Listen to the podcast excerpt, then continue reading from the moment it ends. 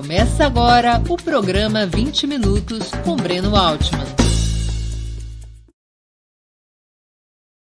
Está começando mais uma edição do programa 20 Minutos. O tema de hoje: quem faz oposição a Bolsonaro?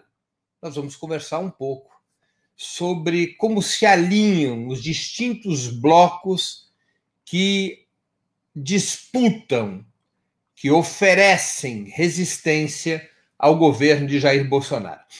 Quem faz oposição a Bolsonaro? Para efeito de simplificação do cenário político, vamos entender geometricamente a situação do país. Nós poderíamos afirmar que o país está dividido em dois grandes campos políticos: um campo conservador e um campo progressista.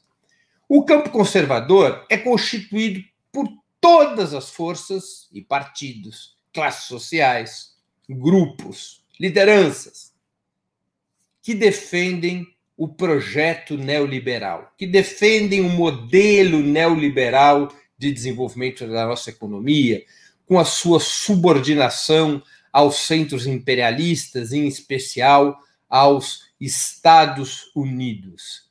Esse campo conservador, ele tem distintos setores. Nós poderíamos agrupar esses setores em duas frações decisivas, em duas frações mais importantes. Uma fração de ultradireita, representada pelo bolsonarismo, que hoje governa o país. É, portanto, a situação política, é o setor oficialista do país. O bolsonarismo, como expressão da extrema-direita do campo conservador, defende a política neoliberal, defende a subordinação aos centros imperialistas e acredita que esta agenda neoliberal, para ser imposta, necessita de um Estado policial. O bolsonarismo, portanto, é uma variável neofascista do campo conservador. Há uma outra fração no campo conservador, que é a chamada oposição liberal a Bolsonaro, ou oposição de direita a Bolsonaro, constituída pelos partidos da velha direita brasileira, o PSDB, o DEM, o MDB, entre outros, entre outros. Esse setor, essa fração de direita do bloco conservador, tem concordância com Bolsonaro no que diz respeito ao modelo neoliberal. Tem concordância com Bolsonaro no que diz respeito à subordinação aos centros imperialistas. Tal como Bolsonaro, a direita, essa oposição liberal, representa os interesses do capital financeiro, do agronegócio, do grande empresariado do país. Mas eles têm uma importante divergência com Bolsonaro.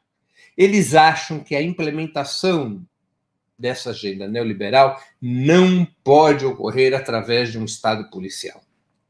Eles são contra esta ferramenta política para implementar a agenda neoliberal. Eles acham que essa agenda neoliberal pode e deve ser implementada preservando a democracia liberal configurada pela Constituição de 1988 portanto, a oposição liberal a Bolsonaro, articulada pelo PSDB, pelo MDB, pelo DEM, que tem o apoio da maioria dos meios de comunicação, contra, como a Rede Globo de televisão, que tem o apoio dos jornais diários, como o Estado, a Folha, o jornal o Globo, que tem o apoio de parte importante do empresariado, essa oposição liberal não tem divergências econômicas com Bolsonaro não tem divergências em relação ao núcleo fundamental da sua política externa, embora seja crítico dos seus exageros. Mas tem divergência com Bolsonaro a respeito do caminho político para implementar essa agenda neoliberal. Nós temos um outro campo político, que é o campo progressista. O que, que determina o campo progressista? A oposição ao neoliberalismo e a subordinação externa do Brasil. Este campo progressista, porém, também está dividido, tal e qual o campo conservador. No campo progressista, nós temos uma oposição de esquerda. A oposição de esquerda é formada principalmente pelo PT, pelo PSOL e pelo PCdoB, entre outros partidos. Há partidos que também compõem a oposição de esquerda, como o PCB e outros que são extraparlamentares, que não têm representação parlamentar. Além disso, uma parte importante dos sindicatos, dos movimentos sociais, como o MST, as frentes políticas, como a Frente Brasil Popular e a Frente Povo Sem Medo, essas forças todas, elas integram a oposição de esquerda. O que, que caracteriza a oposição de esquerda? Um enfrentamento ao governo Bolsonaro e ao neoliberalismo, a proposta de um programa de ruptura com o neoliberalismo e de constituição de um governo que seja capaz de implementar um novo modelo de desenvolvimento. Recentemente, o Partido dos Trabalhadores, por exemplo, lançou um programa de reconstrução nacional e transformação que aponta nessa direção. A ruptura com o governo Bolsonaro, a construção de um novo governo de esquerda e o estabelecimento de um modelo de desenvolvimento baseado num caminho oposto ao do neoliberalismo, baseado na distribuição de renda e riqueza e na independência nacional. Mas o campo progressista não é composto apenas por esta oposição de esquerda. No campo progressista, nós temos também a centro-esquerda. Essa centro-esquerda tem como principais partidos o PDT e o PSB. E sua liderança hoje mais uh, visível é o ex-governador do Ceará, ex-ministro, tanto nos governos Itamar quanto no governo Lula, Ciro Gomes. A centro-esquerda ela é crítica do neoliberalismo. Ela é crítica da dependência externa.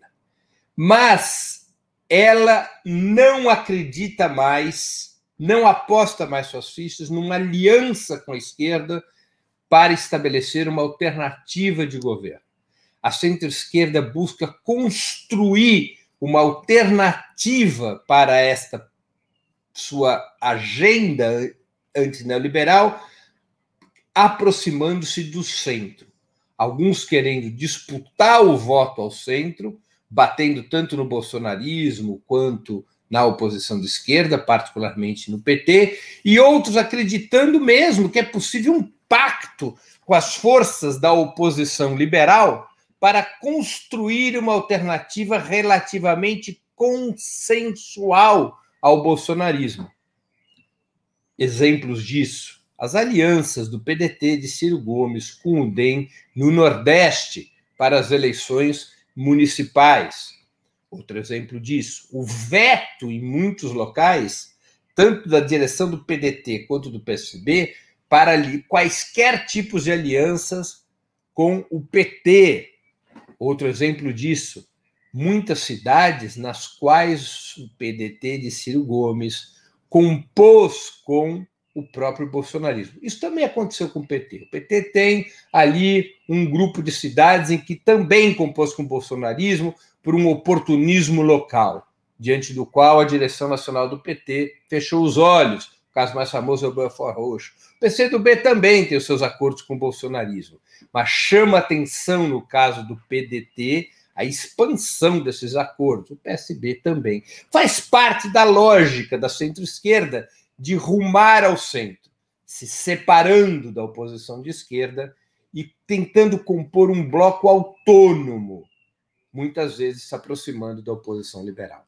Vista essa geometria, nós poderíamos dizer que o país hoje é governado pelo bolsonarismo e três blocos fazem oposição a ele a oposição liberal, que faz oposição à transição proposta por Bolsonaro para um Estado policial, mas junto com o bolsonarismo defende o mesmo projeto neoliberal, a mesma política de dependência externa. Um segundo bloco, que é a centro-esquerda, que é crítica do neoliberalismo da dependência externa, mas busca se aproximar da oposição liberal para esvaziar os extremos, o que eles chamam dos extremos do espectro político, e, finalmente, a oposição de esquerda, que é frontalmente contra Bolsonaro, frontalmente contra o neoliberalismo e que busca um programa de ruptura com esse modelo.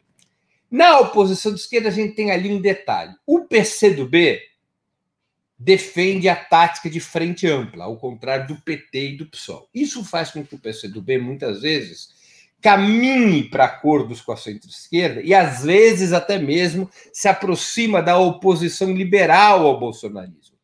O PCdoB, portanto, às vezes tem uma atitude híbrida em relação ao bloco em que se situa, mas por sua história, por sua tradição de aliança com o PT, por seu, por sua por seu discurso contra o neoliberalismo e contra Bolsonaro, por sua atuação na frente sindical e de lutas sociais, devemos localizar o PCdoB como parte da oposição de esquerda.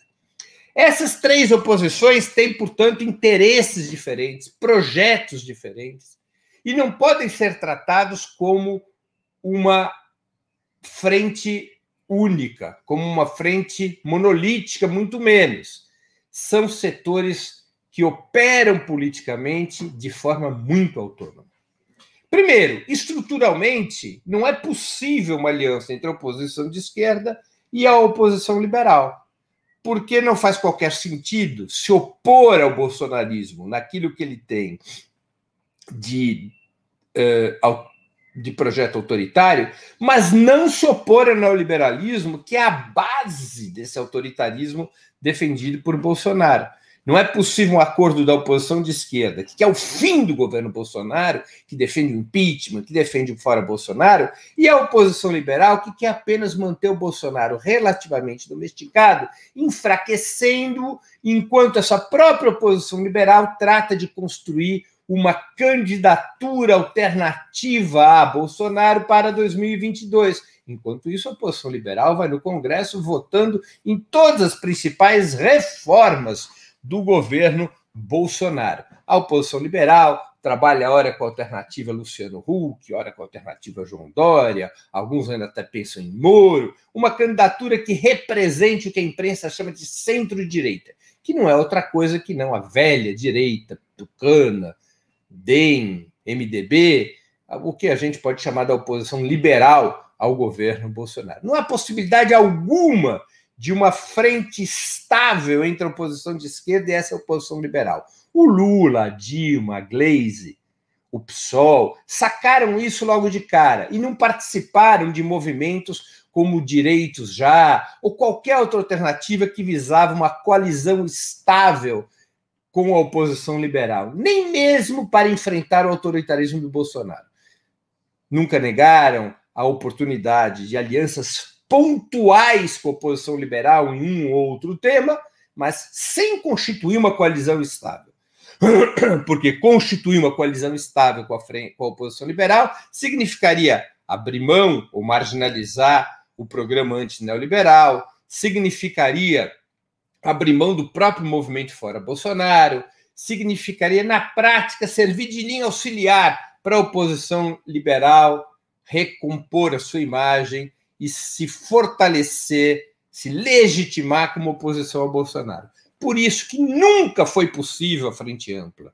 E sempre foi uma opção que deveria ser rechaçada pela oposição de esquerda, porque algemava a oposição de esquerda, retirava da oposição de esquerda protagonismo, autonomia.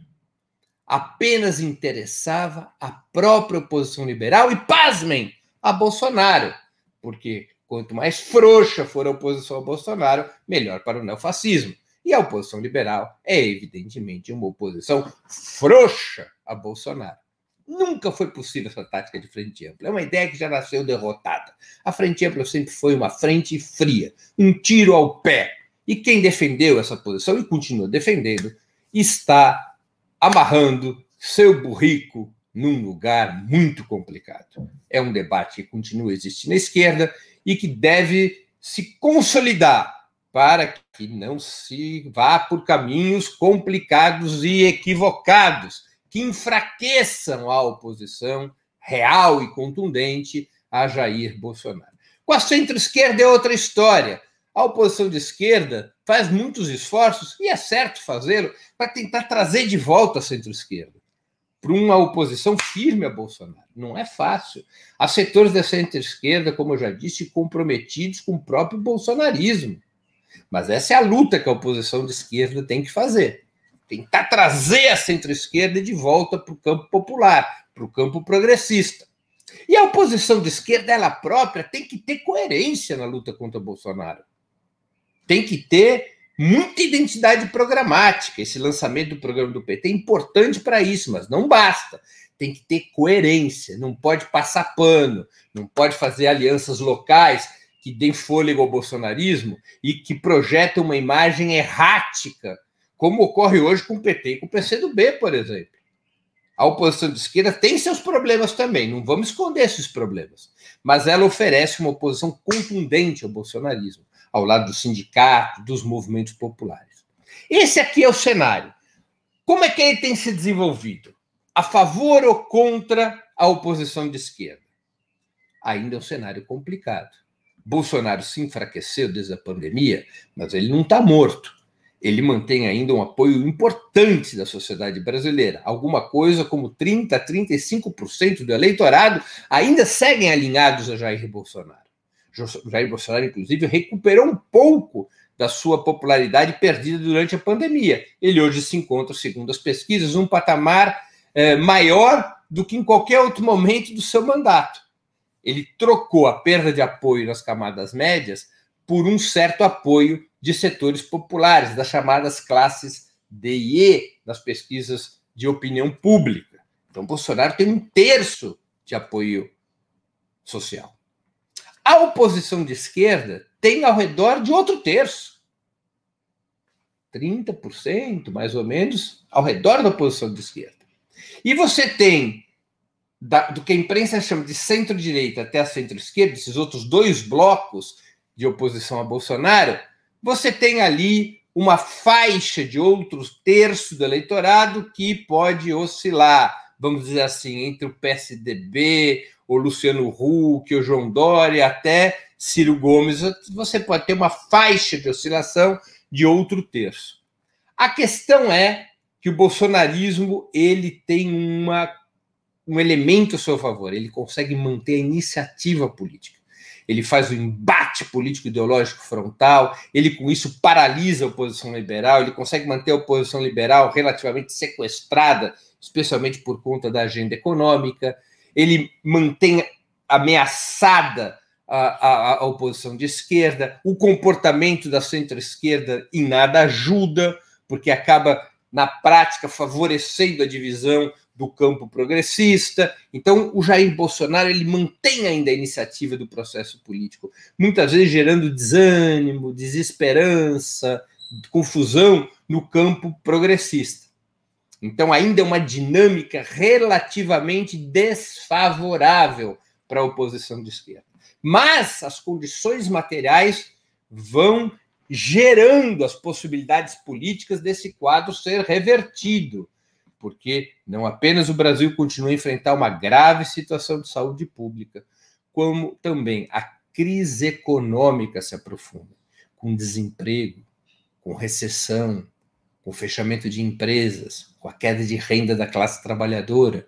E na medida em que o pior do momento pandêmico vai passando, com a expectativa de vacina, com a queda relativa da taxa de transmissão, e na medida em, também em que cresce o desespero social, nós vamos vendo na sociedade se disseminarem elementos objetivos para uma nova onda de lutas populares. E essas lutas populares, que certamente ocorrerão nas próximas semanas e meses, claro, são o principal fator de força da oposição de esquerda. A oposição de esquerda depende da luta popular para poder recuperar protagonismo, para poder sair da defensiva e estabelecer uma dinâmica de cerco contra o governo Jair Bolsonaro, ao mesmo tempo em que se constrói como uma alternativa viável de governo e poder. A oposição de esquerda tem elementos para buscar, pelo menos, fustigar Bolsonaro, por exemplo, a defesa da manutenção da renda mínima emergencial em 600 reais por um período mínimo de, de pelo menos seis meses até que acabe a pandemia É uma batalha imediata importante que está prevista também na parte emergencial desse programa do, do Partido dos Trabalhadores e que isso também é um consenso no conjunto das oposições. Para terminar, há uma certa impressão na sociedade de que as oposições estão divididas, que as oposições estão fracas, que Bolsonaro faz praticamente o que quer, que Bolsonaro tem o controle do jogo. Essa impressão tem sua razão de ser, mas nós temos que separar os elementos para a gente não cair na desesperança. O que é separar os elementos? As oposições, como eu disse no início, não são um campo uniforme. Nós não podemos ter nenhuma ilusão na oposição liberal. Vamos tirar a oposição liberal dessa conta. A oposição liberal é parte do campo conservador. A oposição liberal ela está estruturalmente sequestrada pelo bolsonarismo. Ela tem limites para fazer oposição ao bolsonarismo por conta da concordância com o projeto econômico, das, por conta da concordância com as reformas liberais. No campo do progressista, há de fato uma divisão. A divisão mais importante entre a oposição de esquerda e a centro-esquerda. A centro-esquerda caminha para se dissociar do campo progressista e tenta criar uma terceira via, digamos assim, pelo centro. Isso enfraquece a oposição de esquerda, enfraquece a própria oposição ao bolsonarismo. A centro-esquerda tem que ser chamada de volta à razão, tem que ser neutralizada. Isso não é um processo simples. E a oposição de esquerda, embora tenha também suas divergências, a discussão sobre tática de frente ampla, se faz aliança com a direita, é, com a oposição liberal, se não faz, se a alternativa não é, é frente esquerda, uma aliança, portanto, orgânica dos partidos de esquerda e dos movimentos sociais, atraindo setores da centro-esquerda, embora tenha essas diferenças no campo da oposição de esquerda, a oposição de esquerda tem se recuperado aos poucos, tem conseguido estabelecer maior coesão, tem conseguido estabelecer alguma perspectiva programática. E a crise econômica do país vai levar a novos momentos de luta. Nós não podemos perder a esperança nisso, porque essa é a característica da situação atual. O bolsonarismo ele se sustenta sobre uma política que se opõe opõe aos interesses da grande maioria do povo. E os resultados dessa política econômica e social, que já são muito visíveis, criam a base social para uma recuperação das lutas populares, que é a aposta principal que a oposição de esquerda tem que fazer, inclusive disputando as eleições municipais com essa perspectiva, empoderar o povo, ajudar a luta popular, criar um clima de mobilização no qual a oposição de esquerda possa emergir com um novo projeto de país, com um novo rumo para o país, rompendo com o bolsonarismo, rompendo com o neoliberalismo e estabelecendo um novo governo popular. Este é o cenário, nem tão ruim como o desespero de alguns fazem crer, nem tão bom como a gente gostaria. Mas é um território no qual a oposição de esquerda tem chances de crescer, pode evoluir, pode acumular forças e pode vertebrar um amplo movimento de cerco e derrota do neoliberalismo. Concluo assim minha exposição de hoje. Eu vou agora às perguntas, que são muitas. Felipe Paris e Dias de Moraes. Bom dia, Breno. Com certeza, boa parte da classe artística faz oposição. Entretanto, como funcionam os meios de comunicação em massa e cada um deles? Jornais, canais de televisão, até mesmo rádio. Excelente pergunta, Felipe, porque ajuda, me ajuda a complementar um elemento que ficou de fora da minha exposição. É, primeiro, os artistas e intelectuais, de forma geral, eles têm uma aproximação, na sua maioria, com a esquerda, portanto, com a oposição de esquerda. Eles têm um papel, como sempre tiveram, de grande destaque por sua visibilidade e porque dialogam com setores que não, tão, não estão representados nas estruturas dos partidos e sindicatos.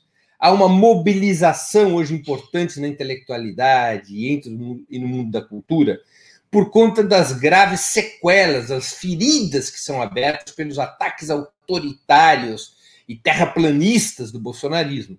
O, terra, o bolsonarismo declarou guerra cultural a intelectualidade, a ciência, as artes. Isso provoca uma reação da intelectualidade. E essa reação leva objetivamente a intelectualidade a se alinhar com a posição de esquerda. A posição de esquerda tem que fortalecer esses laços, fortalecer essas relações. Quanto aos meios de comunicação, na sua maioria, eles expressam a oposição liberal ao Bolsonaro. Vamos olhar ali para a TV Globo, para o Grupo Folha, para o Grupo Estado. Eles se aliam com a oposição liberal ao Bolsonaro.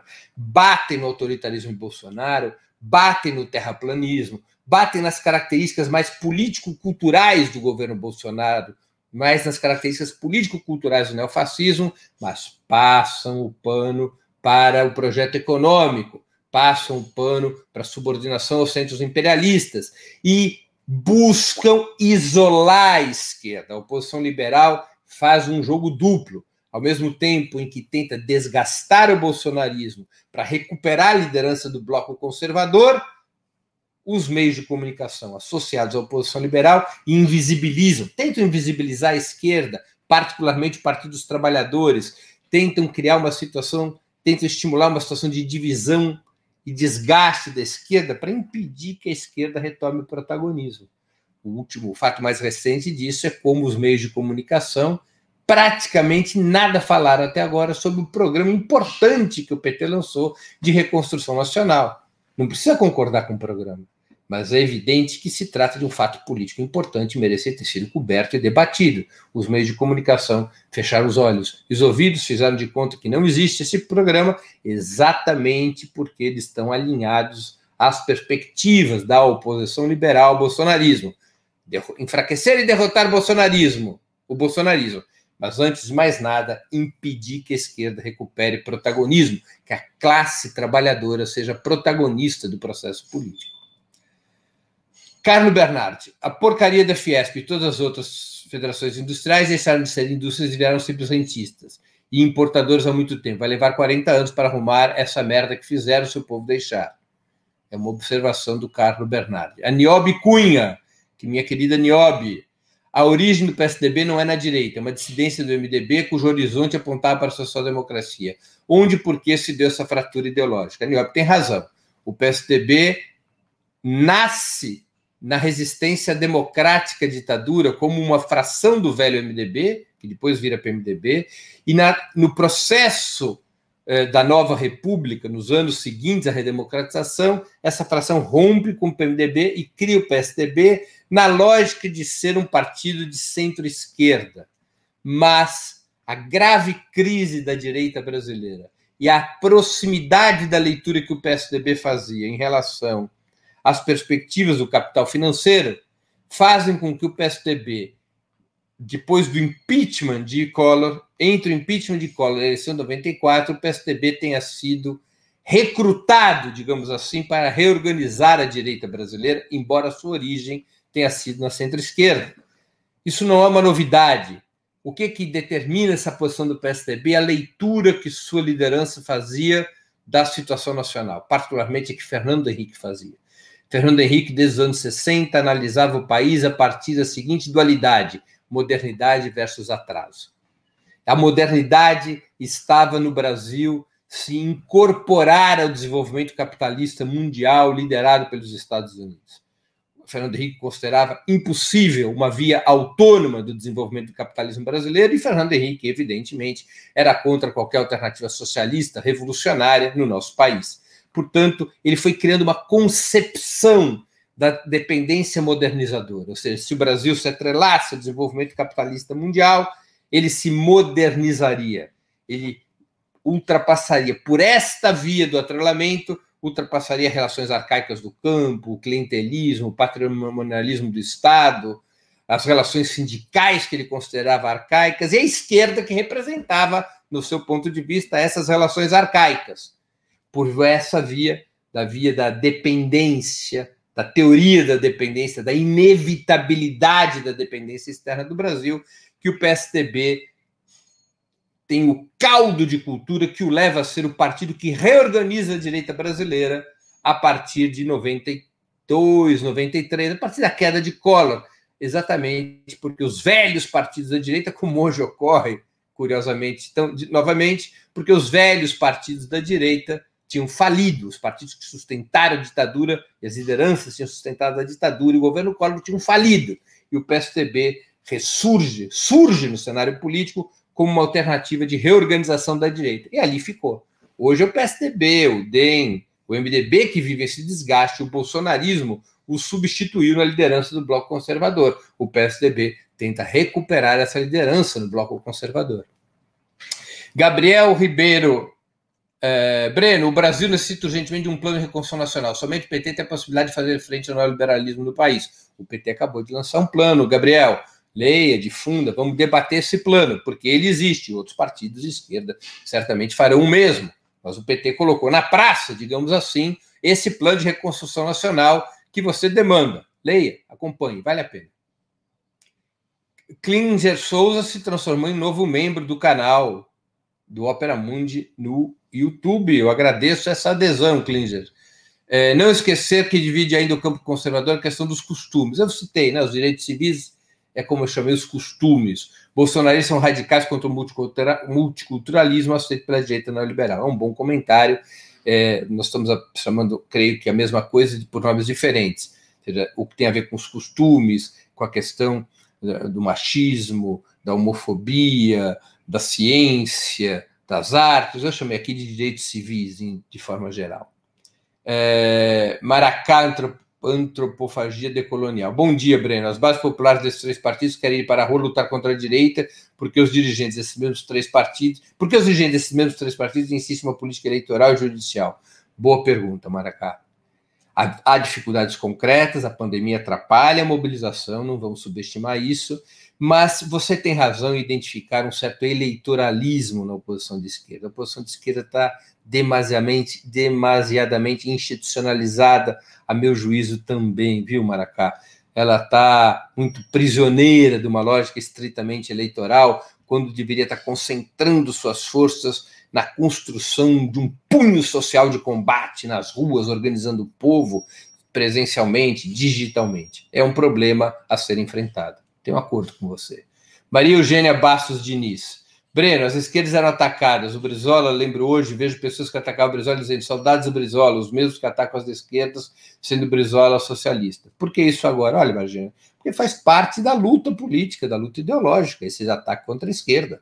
Nós não devemos ver nisso um, uma novidade ou uma coisa surpreendente. A direita sempre atacará a esquerda. Cabe à esquerda saber revidar, cabe se contrapor à direita com eficácia, com amplitude e com combatividade. É, a Niobe volta a perguntar. A Lava Jato descumpriu a decisão judicial de entregar documentos a Lula. Flávio descumpriu o compromisso legal de acariação com o Marinho. A luta não deveria ser judicial além de política? Olha, Niobe, eu acho que a luta é judicial além de política. É? Há uma luta judicial forte sendo travada apenas que é um terreno desfavorável, porque o Poder Judiciário não é composto pelo voto popular e, na sua imensa maioria, por conta do seu caráter concursal, é formado por filhos e filhas da elite brasileira, com todas as características de racismo, de elitismo que tem as classes dominantes do país. Por isso que é uma luta difícil, mas ela vem sendo travada, na minha opinião.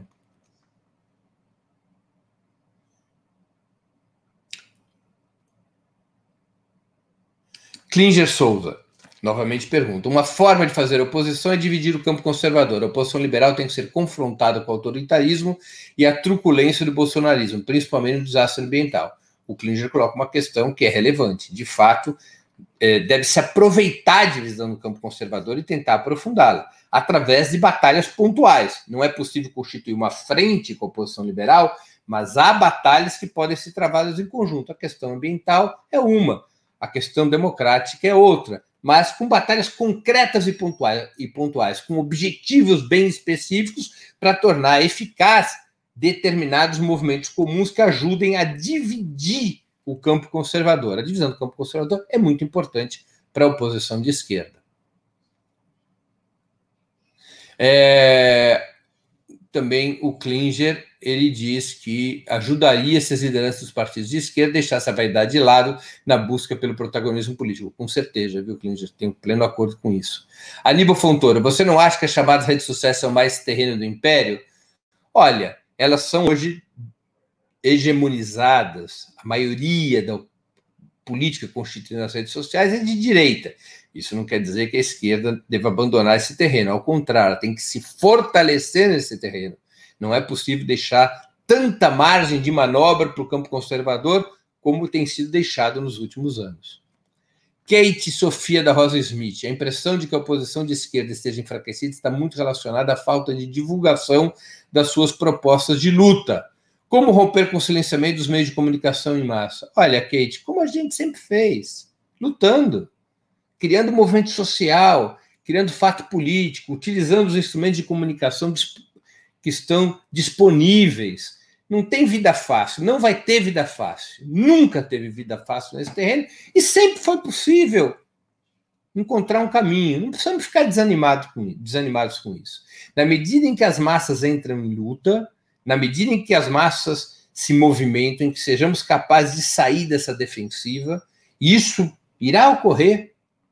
Vai se abrindo maior visibilidade para operação, para a política da oposição de esquerda. A oposição de esquerda tem que tocar o boom, tem que fazer o barulho possível. Hoje nós temos um, um, um setor progressista, uma imprensa progressista independente que não tínhamos no passado, no passado recente, é um fator dos últimos 10, 12 anos em função da internet, das redes sociais.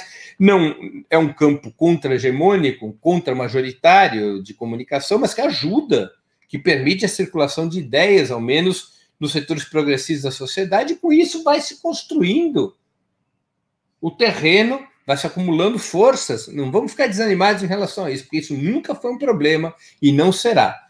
Nós temos condições pela organização do povo nos locais de moradia, de estudo, de trabalho, pelas redes sociais, pelos partidos, pelos coletivos e construindo esse tecido de resistência que vai se ampliar e vai se fortalecer. E por fim, Leonardo Alvarenga, ao seu ver, qual seria o melhor candidato para uma frente única de esquerda? Minha resposta, Leonardo Alvarenga, é Lula. Lula é o candidato que pode unificar a esquerda? Mostram já as pesquisas. Lula é o único nome em condições de enfrentar e derrotar Jair Bolsonaro. Recente pesquisa do Poder 360, um site de Brasília. Apenas Lula rivaliza com Bolsonaro. Lula é o nome que pode unificar a esquerda e o povo brasileiro contra o neofascismo e contra o neoliberalismo. Por isso é tão importante a batalha pela anulação das sentenças contra Lula. Por isso é tão importante a batalha por Lula livre. Lula livre não quer dizer só Lula solto, quer dizer Lula com a recuperação dos seus direitos eleitorais. Termino assim a resposta às questões que foram apresentadas pelos nossos espectadores e espectadoras. Antes de terminar a exposição, eu vou colocar no ar para vocês a enquete que nós fizemos sobre uh, o programa de hoje. Nós fizemos uma pergunta aos nossos espectadores e espectadoras. Nós tivemos mil respostas. Vamos colocar na tela essa enquete.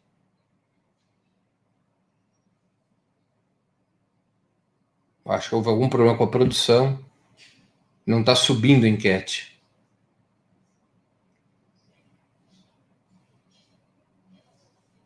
Bom, infelizmente não foi possível subir a enquete de hoje. Ficarei devendo essa informação.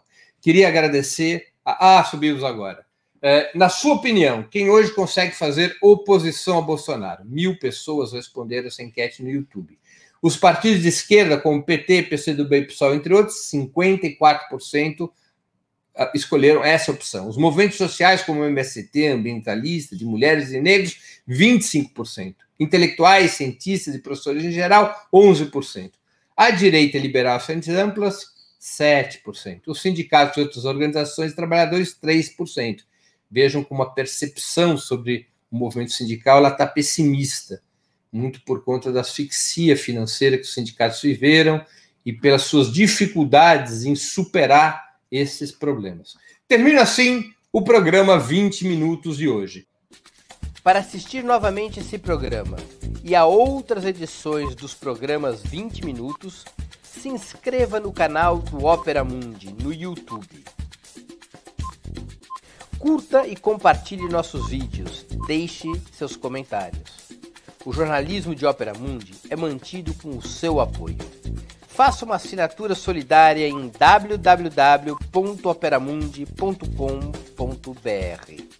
Com um pequeno valor mensal, você nos ajuda no desenvolvimento de um jornalismo independente e de qualidade. Obrigado pela audiência e até a próxima.